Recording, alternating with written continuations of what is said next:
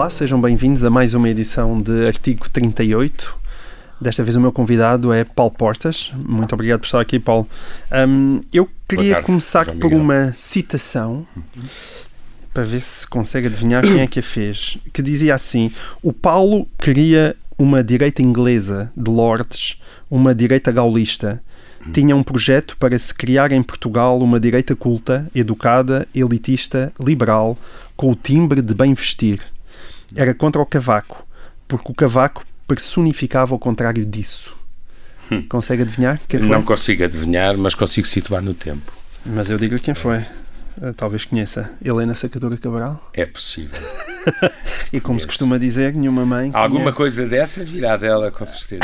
Mas, Mas com... ah, mas ouça, é reconhece, uma... reconhece nesta descrição. Não, em geral havia uma coisa. Eu sempre Isto estava a achei... falar, peço desculpa, do início do Independente, Independente, não como é? é Estamos a falar. de- 1987, por aí. Sim.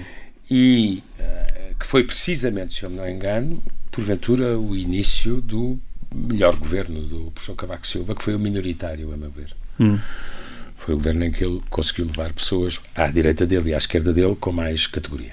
Hum. Depois começaram as maiorias absolutas. Está a falar de 85 87, 87, ele depois, e a depois- primeira maioria já foi em 1987. 87, e o 91, 91, Independente 95. nasce em 88, Isso. portanto... Mas nessa altura é preciso colocar as, pessoas- as coisas em contexto. Portugal não tinha praticamente direita desde o 25 de Abril. Era, então, o 25 de Abril. Como todos os países que sofrem revoluções porque não fazem reformas, as guinadas são muito violentas. Eu não sou muito favorável a revoluções em geral porque partem do princípio que a história começa ali e que o que existe para trás nunca existiu ou não é relevante. No caso de um país com nove séculos é um pouco complicado eh, partir desse princípio. Portanto, sempre, sempre me irritou a ideia de que Portugal começava com o 25 de Abril, ou com o 28 de Maio, ou com o 5 de Outubro. Começou há muito tempo. Muito tempo antes. Mas não havia. Os nomes dos partidos em Portugal, até, até os nomes dos partidos. hum, Percebe, fazem entender isso. O envergonhada, partido da direita democrática chama-se Centro, o partido liberal, digamos assim, chama-se Social-Democrata, e os nomes só começam a acertar na esquerda.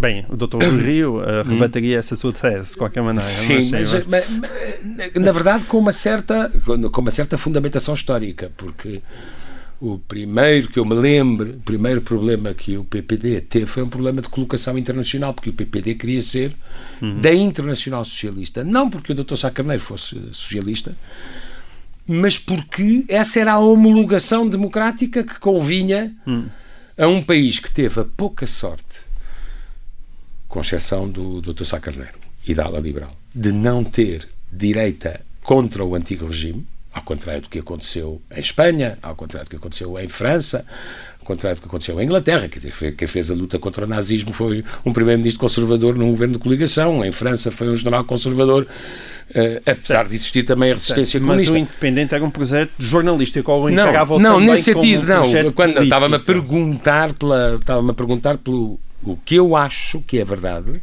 foi que a partir do independente, culturalmente, sociologicamente, não, não necessariamente politicamente, culturalmente e sociologicamente, a direita tornou-se uma opção livre, deixou de ser tabu.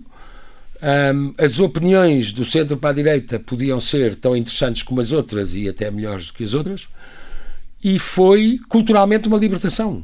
E como o país estava bloqueado desse lado, foi nesse sentido que a partir daí, se, se me permite a interpretação, eu acho que a partir do Independente nunca mais deixou de haver direita política em Portugal. É aquilo que, quando olha para trás para a sua carreira, é aquilo que mais se orgulha. Não, primeiro eu faço, eu, não- eu Não olha para é trás um para a sua problema, carreira. é, é rigorosamente, vou lhe dizer isto, é uma característica pessoal. Eu quando encerro um capítulo passo para o próximo e raramente olho para o retrovisor. Porque acho que é um problema de princípio. Quando a gente faz uma missão, acaba essa missão, segue para a próxima e não pode ficar nem com melancolia, nem com opiniões sobre o que acontece depois. Ah, então deixa-me ser mauzinho já para si. Uhum. Quando, quando saiu do, do Ministério da Defesa, hum, fala-se imenso ainda hoje em dia. É uma coisa que é parodiada, as, as 61 mil fotocópias Uhum. que mandou tirar. Isso não bate certo com alguém que não olha para o seu passado. Não, tem a ver Então com porquê é que tirou as- as fotocópias com uma- todas? Com uma coisa que eu acho que é bastante óbvia. Como será que os eh, eh, responsáveis políticos, por acaso não há uma tradição exagerada em Portugal, mas até recentemente se tem acentuado, Como é que fazem, como é que fazem memórias? Não sei, diga-me. Como é que fazem memórias? Então, mas as memórias é olhar para trás. Não. Quando é que faz, quando um dia fizerem memórias, fazem como? Com recurso à, apenas à memória hum. ou com recurso às suas agendas, aos seus papéis? Porventura não saberá, mas eu digo-lhe, eu escrevo os meus discursos, escrevia à época, todos à mão, hum. pelo meu, pela minha caneta. Certo.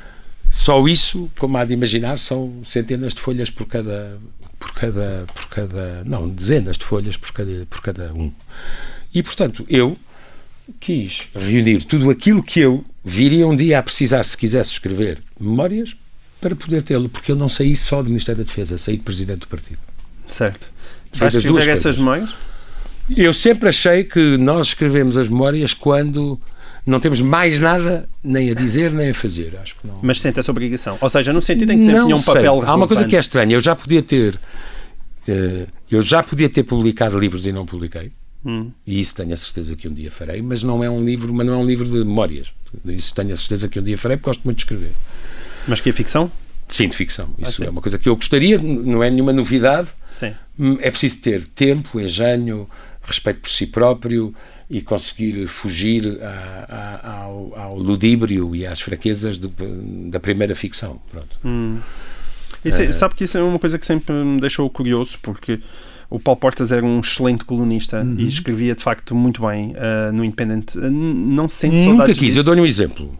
Às vezes, uh, às vezes, eu tenho a, a, vida também não me deixa ter muita, não tenho muito espaço físico para saudades porque porque tenho a vida muito ocupada. Mas um, eu, por exemplo, podia ter publicado N vezes e não, não faço nenhuma crítica a quem, a, quem, a, quem, a quem o faça, sobretudo porque isso tem público e tem leitores. E, portanto, há quem. Eu sempre achei, por exemplo, que publicar os artigos de opinião, hum. como frequentemente se faz, uma coletânea, que era uma coisa de, a mim parecia-me um bocadinho dar ao público aquilo que o público já tinha. Uhum. Portanto, se eu escrever, e coisa que, de que eu gosto, que me apetece, um, há de ser ficção, com certeza. Hum.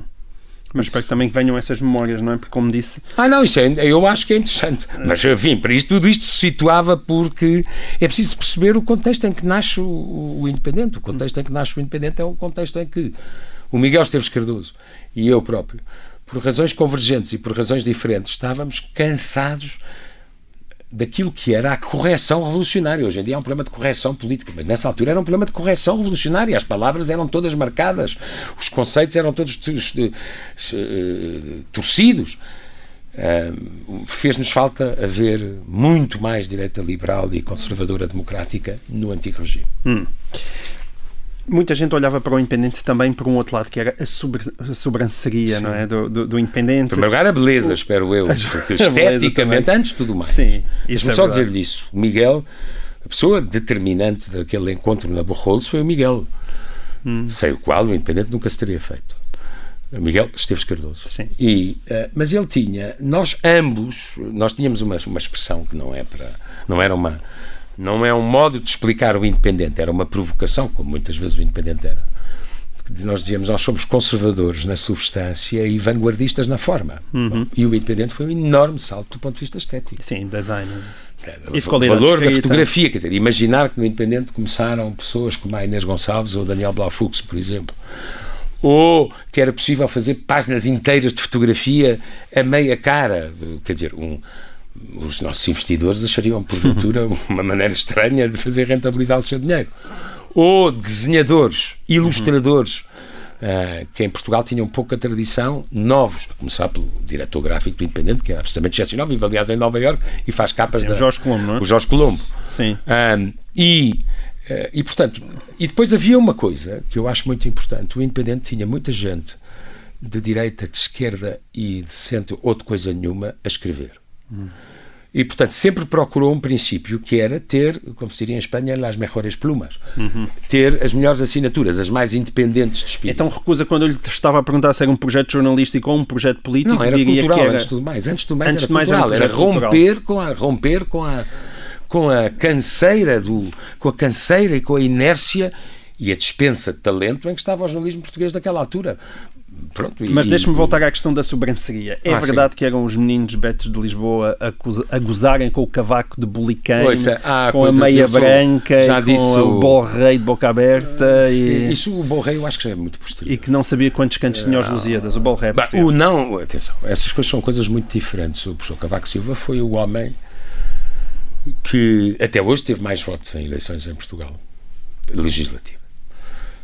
E isso representa um mérito em si próprio. Aliás, o Independente, que, não é, que era bastante anticavaquista como linha política, eu lembro perfeitamente de ter combinado com a Constança Cunha Sá, à época, e que tinha uma, uma maneira de ler o cavaquismo que era interessante e era mais, era menos eh, assintosa, digamos assim, que ela ia fazer uma reportagem longa, três meses antes da maior vitória do professor Cavaco Silva, explicando, e eu lembro perfeitamente da capa do Independente ser qualquer coisa do género, vão ganhar com a unanimidade absoluta.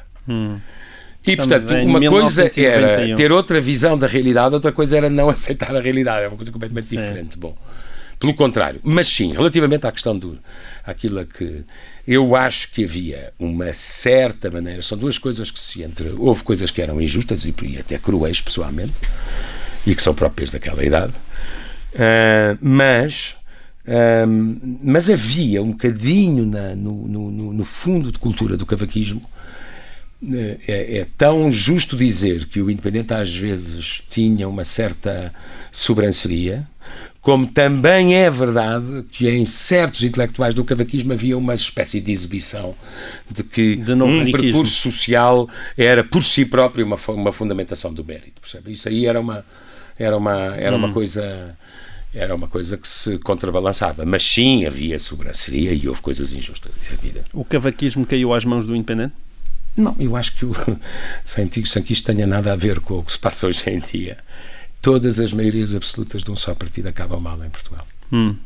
Sim, é um aviso para as próximas eleições. Não, é só. Não, eu acho é, é. Sabe o que é? É, Tem menos a ver com os chefes e mais a ver com os seguidores, porque tem a ver com a consciência de que não há limites no poder. Ponto.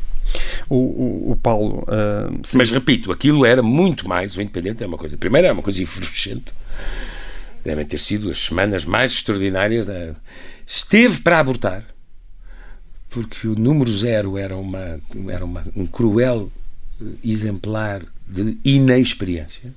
E foi uma coisa. de- tinha a capa do Perestroika. Era uma coisa qualquer. Bem, primeiro nunca conseguimos fechar a horas. é. Depois a gente queria sempre um bocadinho mais dos artigos. Mas a primeira vez que a gente viu o Independente, nós tínhamos estado quase um ano a pensar graficamente. E de repente o primeiro choque estético com o Independente era inapresentável. Eu lembro perfeitamente que estava com uma das pessoas que foi essenciais no Independente. Talvez até hoje a pessoa que melhor sabia ah, explicar a economia a quem não fosse economista, Leonardo Ferraz de Carvalho. Eu lembro perfeitamente, estava com ele na gráfica, ainda existiam gráficas nessa altura, e a gente olhou para aquilo e disse: "Isto é, como é que a gente vai para, vai, vai para o mercado daqui a 15 dias? Isto não é apresentável, isto está longe de ser sofrível sequer. Pronto. E, e- mas nós éramos todos muito, é preciso perceber isto, éramos todos muito inexperientes do ponto de vista. O Paulo tinha 26 anos tinha quando, 26, quando sim. arrancou com o Independente e, portanto, era. E o Miguel era. Nós fomos, nós tivemos um cuidado.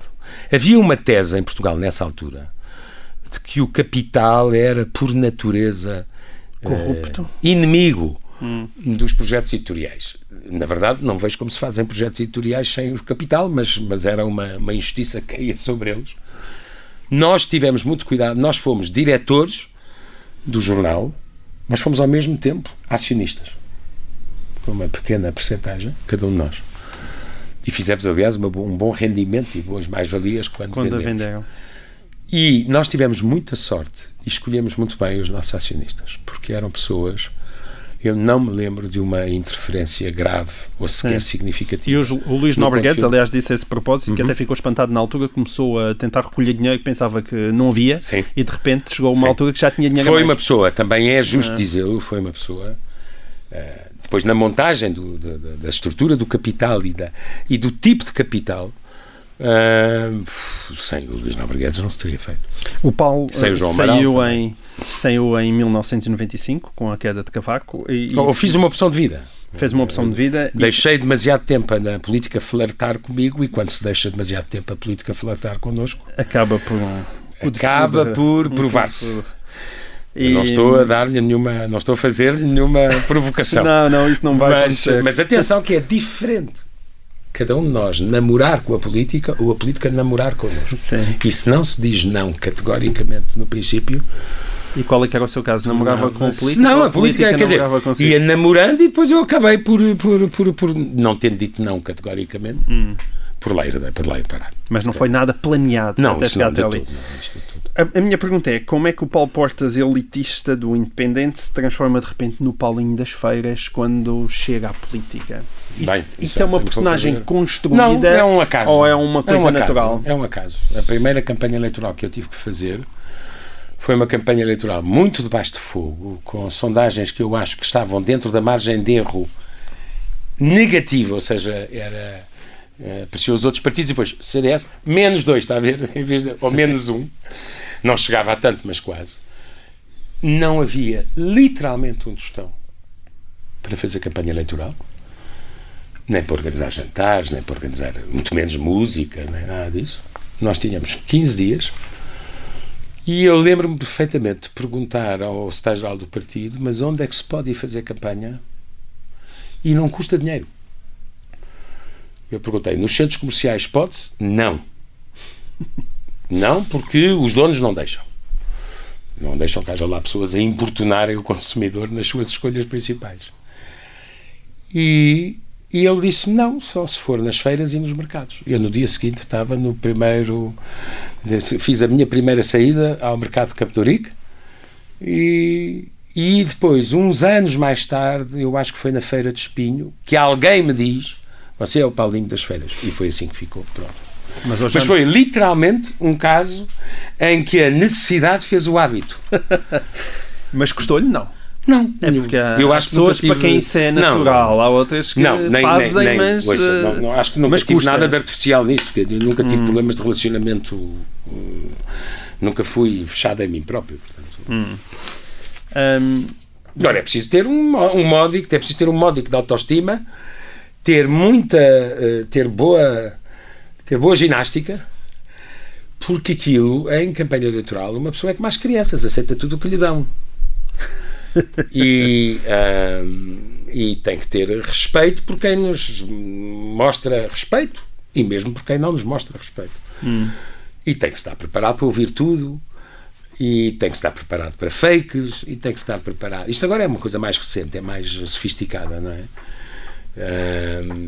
E tem que se confiar que os jornalistas percebem que há coisas que são fake e outras que são verdadeiras.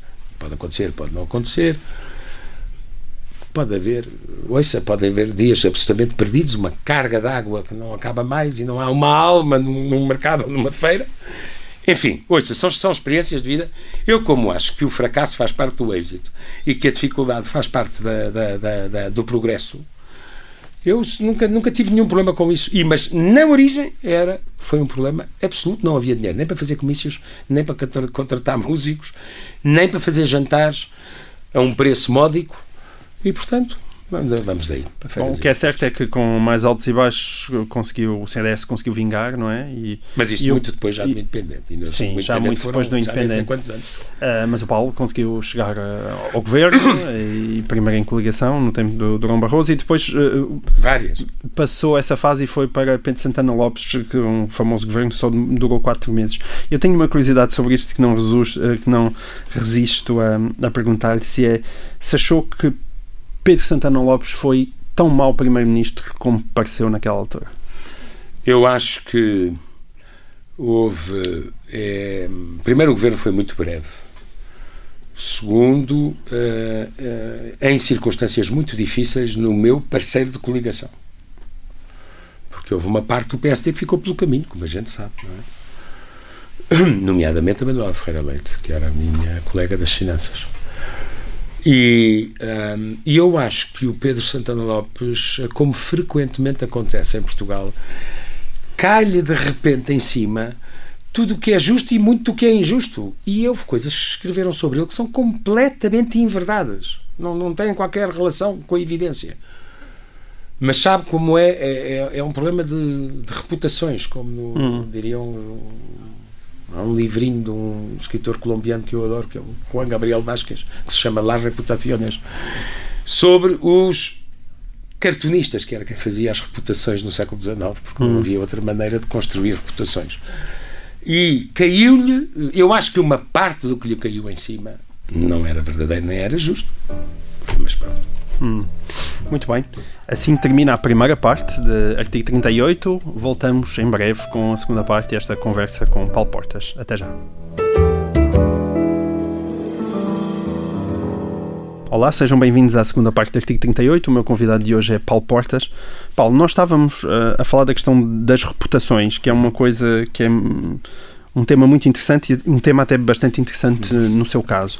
Há, digamos assim, várias palavras que se, que se lhe colaram à pele e que uhum. hoje em dia, umas mais positivas, outras mais negativas, que quando são faladas, bem, Paulo Portas, é seja Vichy Soise, seja Bem, Jaguar, seja. Pera, pera, deixa-me dizer as, as, as vagas que eu aqui tenho, tenho quatro: Vichy Soise, Jaguar, Sim. Irrevogável. Submarinos. Qualquer pessoa ouve falar destas palavras e depois diz Paulo Portas. Destas palavras que eu lhe disse. Já reparou que ainda qual assim delas cheguei é onde cheguei? não deixa de ser engraçado. Mas destas quatro palavras, há alguma de que se arrependa não, particularmente? Não, não olha, Vichy Soase é uma história entre fonte e, fonte e jornalista, ponto, não é? Uh, as relações com o Marcelo nunca mais voltaram a ser as mesmas ou voltaram? Não, tornaram-se normais. Tornaram-se normais. Eu não sou de. Com Cavaco eu... também acaba não por sou, transformar eu, num homem de consenso. Coisa, o tempo, o, o, o, o tempo, a idade. Uh, fazem-nos escolher muito. As coisas que são verdadeiramente importantes na vida são poucas. Hum. E, e, colecionar demasiados, demasiadas adversidades ou demasiados inimigos ao mesmo tempo, não sei se é útil para quem quer que seja, com toda a franqueza. Hum. Mas, mas não, não, não. Nós, com o Presidente da República, reencontramos há 15 anos, ou coisa que o valha, normalmente. Mas nunca uh, comeram uma vichy juntas? Ou? Não, que eu me lembro. Devia-lhe oferecer uma, que nem que fosse um jantar desses, nem que fosse por o, um, o, o, o, o irrevogável, é verdade. Acho que o eh, eh, aceito quaisquer, quaisquer críticas sobre o facto e a palavra em si, mas o governo melhorou significativamente. Uhum. E não, teria, e não teria melhorado, provavelmente, se eu não recorresse à última rácio. Também fez as pazes com Maria Luísa Albuquerque? Nunca tive um problema com ela. Temos, aliás, um sentido comum, um sentido, um sentido de humor relativamente complementar e, portanto, não, eu nunca tive. O meu problema era se o governo era capaz de virar o discurso não apenas das finanças, mas também para a economia e capaz de explicar às pessoas que tudo aquilo que estávamos a fazer tinha um sentido a seguir. Hum. Bom, e acho que tinha tendencialmente razão. Hum. Um, Falta o Jaguar e, depois, e o submarino. O Jaguar nunca foi meu, portanto é completamente. Uh, mas, mas sim, é um tema reputacional, se você certo. quiser. Mas, mas, nunca foi meu, é uma coisa absolutamente extraordinária. Sim, mas isso era na altura da amostra. Sim, não, era. Eu tinha, eu tinha um serviço profissional que fazia no no, no, no, no, no, no, na Universidade Moderna nessa altura, que, criando uma empresa, e eles puseram um carro de função da empresa que voltou que, para a Universidade. Que depois os patifou, segundo também. Não, também não os patifou nada. também não. Também não se patifou. Veja bem como então, cada, cada conto é um conto. Tá e por fim, os submarinos ainda é mais extraordinário, porque os submarinos, sabe que finalmente um, os submarinos, há, é, é, como o João Miguel reconhecerá, há duas coisas completamente diferentes. Uma é saber se Portugal deve ter capacidade submarina ou não. Sim. Essa discussão as pessoas tendem a não querer ter, eh, as pessoas das elites políticas, porque lhes custa explicar que sim, como evidentemente um país oceânico e um país. Sim, mas a questão não era essa. Uh, marítimo. Não, não. Uma parte da questão é essa. E depois há outra parte da questão, alimentada por uma senhora que foi eurodeputada, que perdeu na primeira instância, perdeu na segunda instância, perdeu na Comissão Europeia, perdeu no Provedor de Justiça da Comissão Europeia e perdeu junto de todos os governos com quem quis difamar pessoas. Hum. Chama-se Ana Gomes. E como é que essa Finalmente deixou de ter, de poder invocar a imunidade parlamentar. Porque, hum. João Miguel... Vai processar... Liberdade... Não. Eu já lhe disse que não tenho ressentimentos, mas, hum. ouça, mas é... E, sobretudo, escolho hum. as coisas. Mas uma, a liberdade, a, a, a imunidade parlamentar se foi inventada em Inglaterra para proteger a opinião política sobre os adversários. Não foi inventada para proteger uma pessoa que difama de responder pela difamação. Hum. Eu, quando tive problemas como diretor do Independente, fui a tribunal. Certo. E umas vezes, muitas vezes ganhei, outras vezes perdi. Algumas que ganhei podia não ter ganho, com sentido uh, de justiça comum podia não ter ganho e algumas das que perdi não devia ter perdido. Mas respondi pelos meus atos. Agora, isto, você atirar pedras a uma pessoa que você sabe que são deliberadamente falsas, ela já teve que pedir desculpa por erros factuais que fez no Parlamento. Ahm, e depois dizer que não responde em tribunal porque tem imunidade parlamentar, suffit. João Miguel. Mas eu- eu não, não estamos aqui para discutir estes, Mas pronto, estes uma- casos em detalhe. A minha questão. É o das reputações, mas ouça, é preciso. Interessa-me duas coisas. Uma que tem a ver com, com os tempos do Jaguar Uhum. e, e que eu gostava de me- que me respondesse a isto. Os anos 90 foram, apesar de tudo, um- uns anos de grande deslumbre. Sim ou não? Sim, mas não era o caso. Sabe que eu, essa marca já tinha existido na minha família e aí sim com um acidente. Portanto, não, Como não assim? vem por aí. Não vem por aí. não Como assim? aí. Já tinha sido na sua família? Já tinha havido um jaguar na minha família. Ah, bom. Esse sim da minha família. O outro nunca foi. Certo. Nem meu. Mas pronto. Não, não quer dizer que não tem nada. É muito fácil de procurar caricaturar. Tem a ver com Sim. reputações. Certo.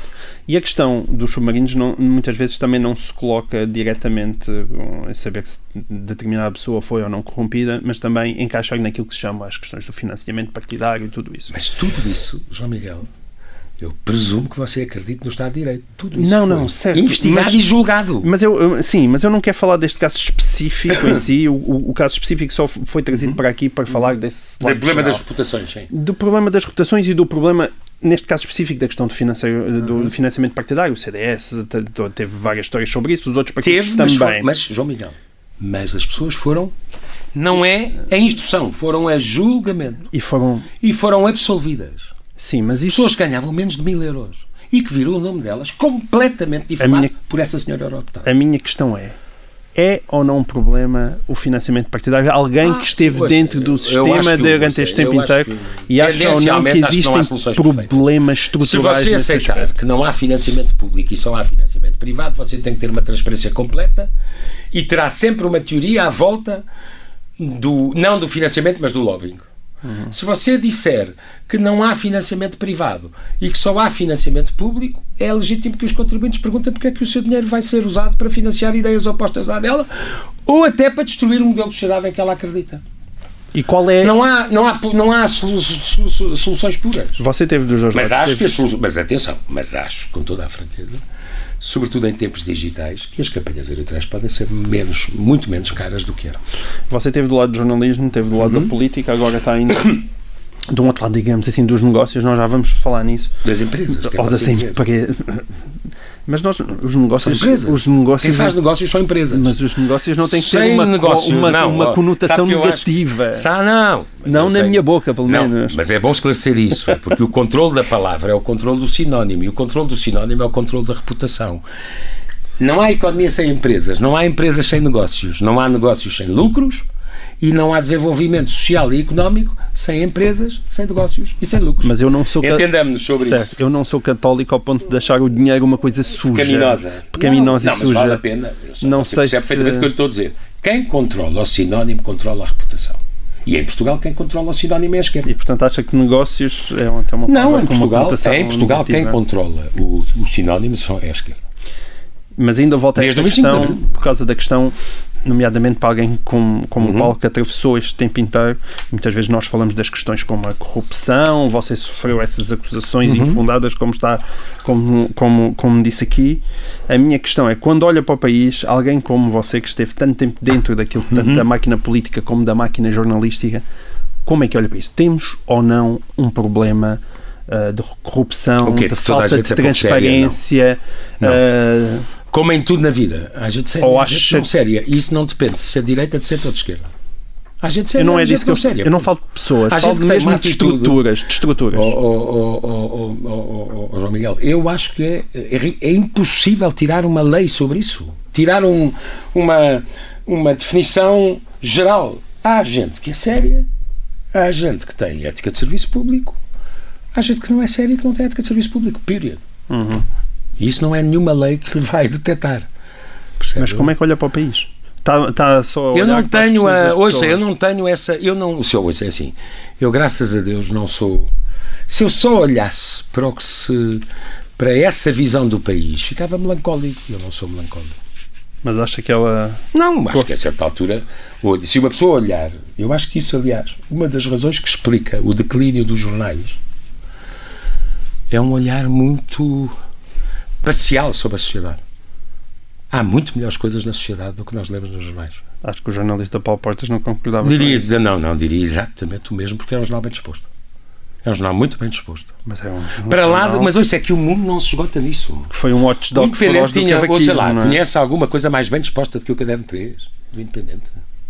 Mas também não... o maior elogio não. à beleza, maior elogio Não precisa dizer à, isso, arte. aliás. Eu também fui jornalista, em boa parte, por causa do Caderno 3 do Independente, Pronto, que, então. que, ainda hoje é uma influência na minha escrita e, claro. portanto, não... Mas além, não foi só o Caderno 3. Não, mas o que eu estou a dizer é também não era só o Caderno 1 ou 2, ou não sei o quê. Não é uma... Eu não tenho... Eu, quer dizer, não, não percebo qual é o seu ponto, de, de, do ponto de vista, quer dizer, se é perguntar... Portugal existe há quase 900 anos e, portanto, já sobreviveu a todas as teorias mais pessimistas sobre a sua existência. O primeiro império relevante europeu depois do Romano e o último europeu a deixar de o ser. Portanto, isso tem algum valor. Portanto, não começou com esta geração de políticos, não começou com esta geração de partidos políticos, já existe há muito tempo. Então faço-lhe a pergunta de outra maneira. As coisas melhoraram desde o tempo em que era jornalista? Eu acho que há mais escrutínio. Que acho que haver mais escrutínio melhor as coisas, como é evidente, não é? Hum. Eu confio mais no escrutínio público do que na, do que na perfeição legal, se você quiser. Hum. Acho que o que desincentiva, acho que o que desincentiva comportamentos incorretos é uma pressão legítima e exercida através de uma coisa chamada liberdade de expressão, não é? Bom. Certo. A, a revista Sábado. Como terá reparado, sobre, um... sobre essas matérias não me queixei dos jornalistas. Queixei-me uhum. de adversários políticos que usam direitos políticos que foram inventados para outras coisas para se permitir de forma difamar terceiros. Hum. O resto faz parte do jogo da democracia. Um, a, a, revista Sábado, em 2018, uh, escreveu sobre si, sobre uh, a sua atual condição uhum. empresarial e dizia: sair da política para o mundo global dos negócios. Uhum. Paulo Portas é hoje um homem dos sete ofícios. Dá aulas, é vice-presidente da Câmara do Comércio e Indústria, presidente do Conselho Consultivo Estratégico da Motengil para a América, América Latina, Latina um, conselheiro independente da Mexgas Internacional, uhum. sócio da consultora Vinciamo, orador em conferências da Thinking Heads, comentador da TVI. Sim. E, e continua isto tudo? Assim, continua isto tudo. E, acho que ainda é mais tarde. Estas, são sete, estas são sete. São sete, basicamente. Sete mais uma, acho Mas é, mas é, é Mas muita gente, eu sei que recusa a palavra lobbyista, não é? Não, isso é então ainda mais extraordinário, porque isso faz pressupor uma coisa, oh, meu João Miguel, é que eu lamento, cada um tem a biografia que tem. Eu não comecei na política. Uhum. E para além de ter feito jornais, fiz empresas e sempre fui independente da política. E para mim, a principal independência da política é não depender dela. É ser livre de dizer não e é não amanhã de manhã já. Hum. E não ficar a fazer contas. Mas, e portanto, voltei àquilo que sempre foi a minha vida. Eu nasci no setor privado. O primeiro, meu primeiro contacto com a administração pública foi aos 40 anos, praticamente. E voltei ao setor privado, que é o que é onde se trabalham, pagam os impostos e se faz andar o país essencialmente. Mas porquê é que as pessoas, os políticos, muitas vezes, quando saem do governo e, e, e fazem essa atividade privada, é constantemente, ou pelo menos é muito recorrente, atacarem os mercados de Médio Oriente, África, América do Sul e, e menos na Europa, nos Estados Unidos da América. Porquê é que isso acontece? Diz isso? Mas para onde é que. Bom, primeiro é preciso perceber metade das exportações portuguesas são para a Europa. Hum. Então, Portanto, isso aí é um pequeno. É preciso, é preciso. O que aconteceu com as empresas portuguesas durante o ajustamento é que elas foram, para foram mais para continentes para onde antes iam menos. Mas 22 ou 23% das exportações de Portugal são para a Espanha, mais 14% para a França, mais 13% para a Alemanha e tem metade das coisas. Portanto, o mundo, o mundo não mudou extraordinariamente nessa matéria. E segundo, hum, o, o que eu não consigo perceber às vezes é a teoria de que se uma pessoa tem uma vida profissional e faz vida política, a seguir ou fica condenada a ficar na política toda a vida, é uhum. isso. Ou fica condenada a viver do contribuinte, é isso. Ou fica condenado a ser pensionista em nome do Estado? É isso. Sim, mas o ponto não é esse. Não, é não, não, saber- não, é que esse é que é o ponto. Então, Não, o então ponto você é- só vai o ponto buscar não é esse. O ponto é- burocratas. Não, certo, mas o ponto não é esse. O ponto é saber até que ponto as carteiras de contactos se faz na vida política. Oh, João Miguel, por amor de Deus, acha logo que eu só transição. carteiras de contactos da política? Não sei, Por amor de Deus, quer dizer, então eu disse-lhe que faço sete coisas ao mesmo tempo. faço sete coisas ao mesmo tempo, acha que dou, dou, dou aulas em seis universidades do mundo diferentes, em três continentes, por causa de contactos, é isso? Oh, João Miguel, por amor de Deus, tenho uma, uma teoria um bocadinho menos conspirativa. Não, tenho nenhuma teoria conspirativa. Gosto é de Mas não, mas, é- mas eu gostava isso. de perceber. por É porque muitas vezes eu, gosto acho que isto é muito defensivo da. da... Não, mas não é defensivo. Agora aqui eu até devo dizer que estou eu ao ataque. Porque é assim. Então vá, ataque. Então explique lá. Se você acha que uma pessoa faz serviço público em mandatos políticos e não pode voltar ao setor privado, o que é que isso significa? Que essa pessoa fica a viver do dinheiro do contribuinte. Não, não Não? Como assim? É que eu não tenho nenhuma pensão pública. João Miguel, O mundo não é aceitei grande. nenhuma indenização de saída. Mas o mundo é grande. Paulo. Não, não, não, desculpe. Se uma pessoa que faz política e termina o seu mandato não pode voltar ao setor privado, então o que faz? Diga-me lá. Fica a viver do Como eu lhe contribuinte. estava a dizer, o mundo Ou é fica grande. pensionista do Estado. Não, como lhe estava a dizer, o mundo é grande. Com certamente haverá diferenças entre voltar-se a um, a um setor privado. Aliás, essa crítica não, não, não Mas é que é permanente. Imagino, por Não exemplo, é o caso de. Maria Luísa Albuquerque, por não, exemplo. Não é? é, não é sobre mim. É- Ahm, Você tem que. Eu até admito que você só queira políticos profissionais no sentido de carreira completa. Uhum. Mas então tem que o assumir. E façam uma Escola Nacional de Administração, como em França, e vão buscar os políticos lá. E essas pessoas ficam na política ou na vida pública até aos 60 anos ou até aos 70 até se reformarem.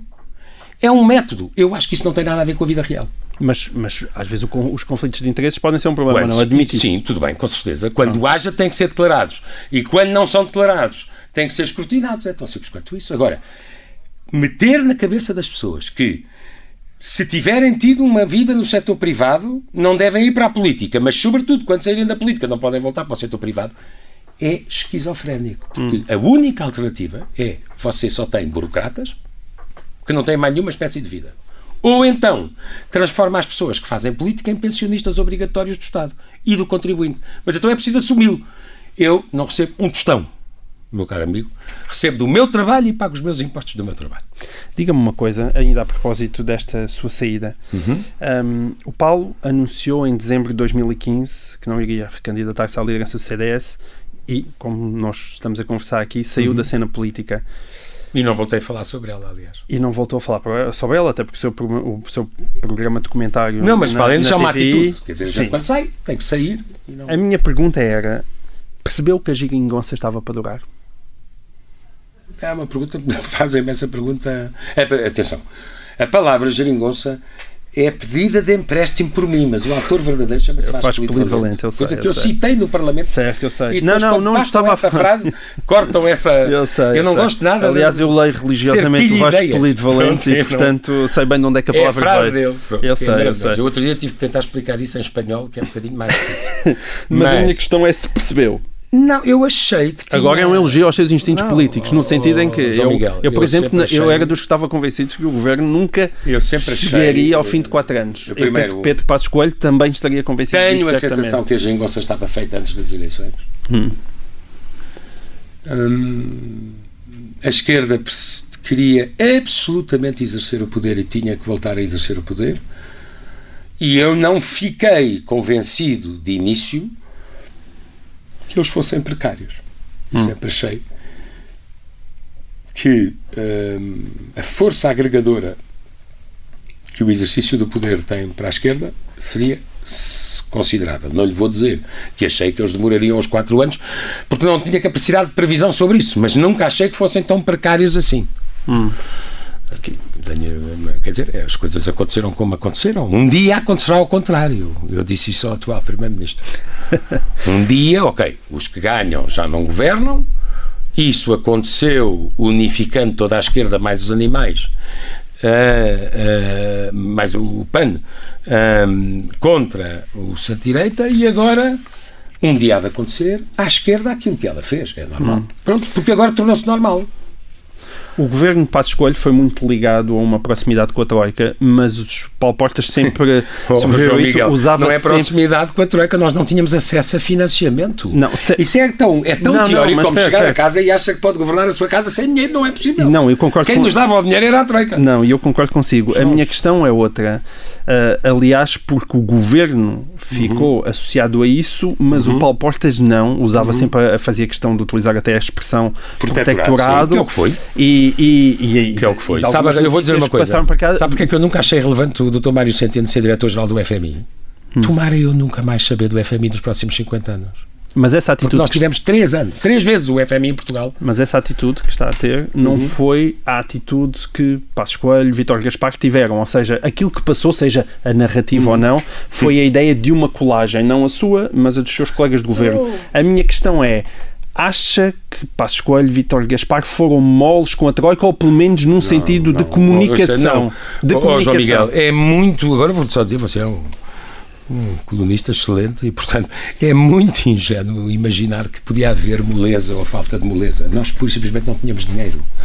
Como disse o Vítor Gaspar, numa frase magnífica: Ó senhor deputado, o dinheiro acabou. Que parte desta frase é que o senhor deputado não percebeu? Não havia, nós só ganhávamos margem de manobra à medida que cumpríssemos. As entidades internacionais que nos financiaram, com certeza cometeram imensos erros, como aliás são públicos e agora, hoje em dia, assumidos nos programas de ajustamento. Mas eu digo sempre aos meus amigos de esquerda: vocês não gostam dos mercados, não se endividem. Porque vão ficar nas mãos deles. E depois não podem estar à espera que vos perdoem a dívida.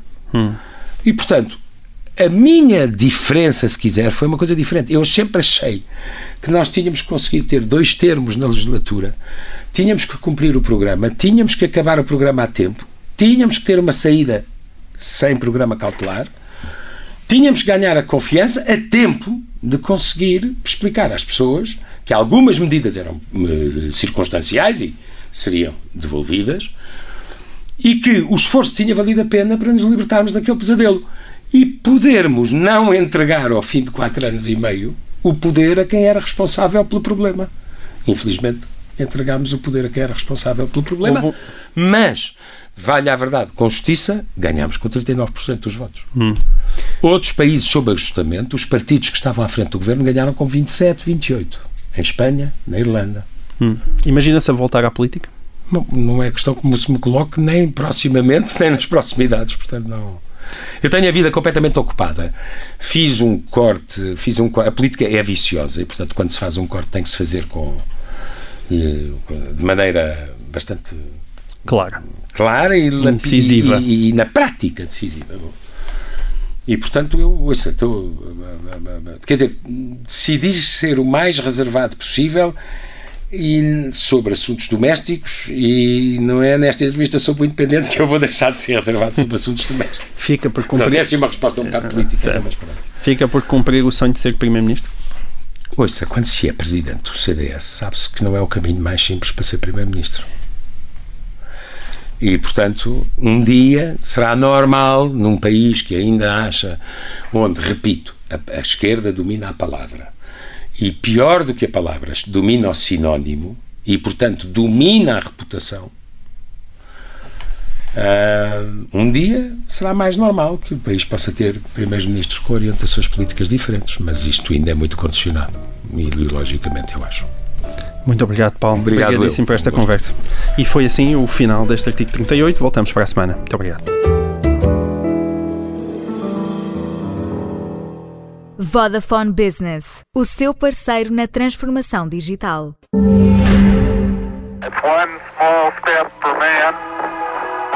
Quem diria, há 50 anos, que se venderiam viagens à Lua? Que com a transformação digital, os negócios mudariam tanto? Que hoje, graças às soluções de segurança da Vodafone Business, a informação digital está mais protegida que os dados físicos. Quem diria? O seu negócio mais competitivo, as nossas soluções de segurança. Vamos juntos. O futuro é incrível. Ready? Vodafone Business.